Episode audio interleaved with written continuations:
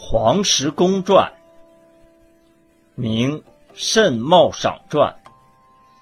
黄石公者，吾不知其何如人，亦不知其所自始。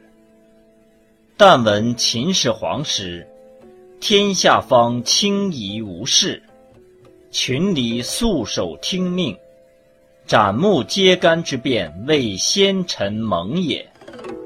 韩国复仇男子张良，策壮士因袭之，万夫在户不知，大所时日不得。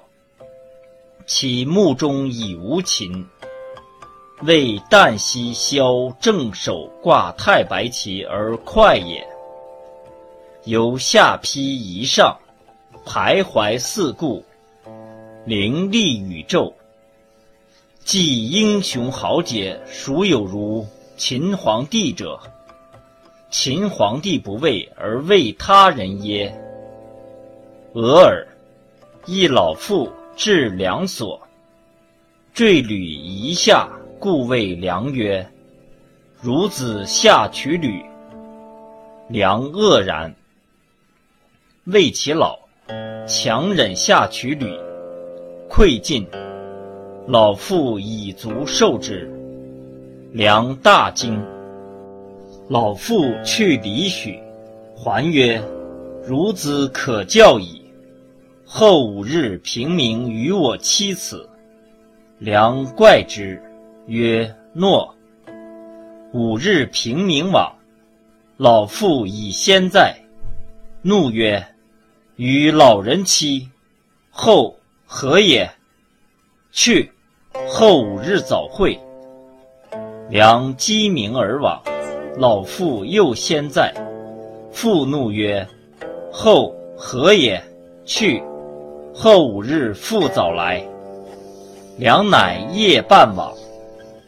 有卿老人来，喜曰：“孺子当如此。”乃出一边曰：“独事则为王者师。”后十三年，子求我与冀北古城山下，遂去，不复见。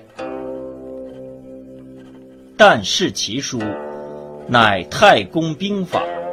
良其之，因宋习以税他人，皆不能用。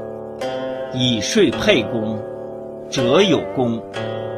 由是解鸿门恶，消六国印。击皮楚，都长安，已有天下。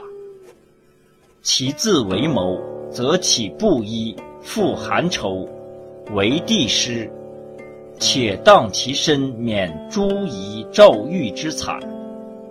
后十三年，过古城山，无所见，乃取道旁黄石宝而辞之。及良子。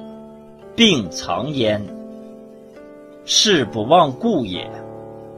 故曰黄石公。呜呼！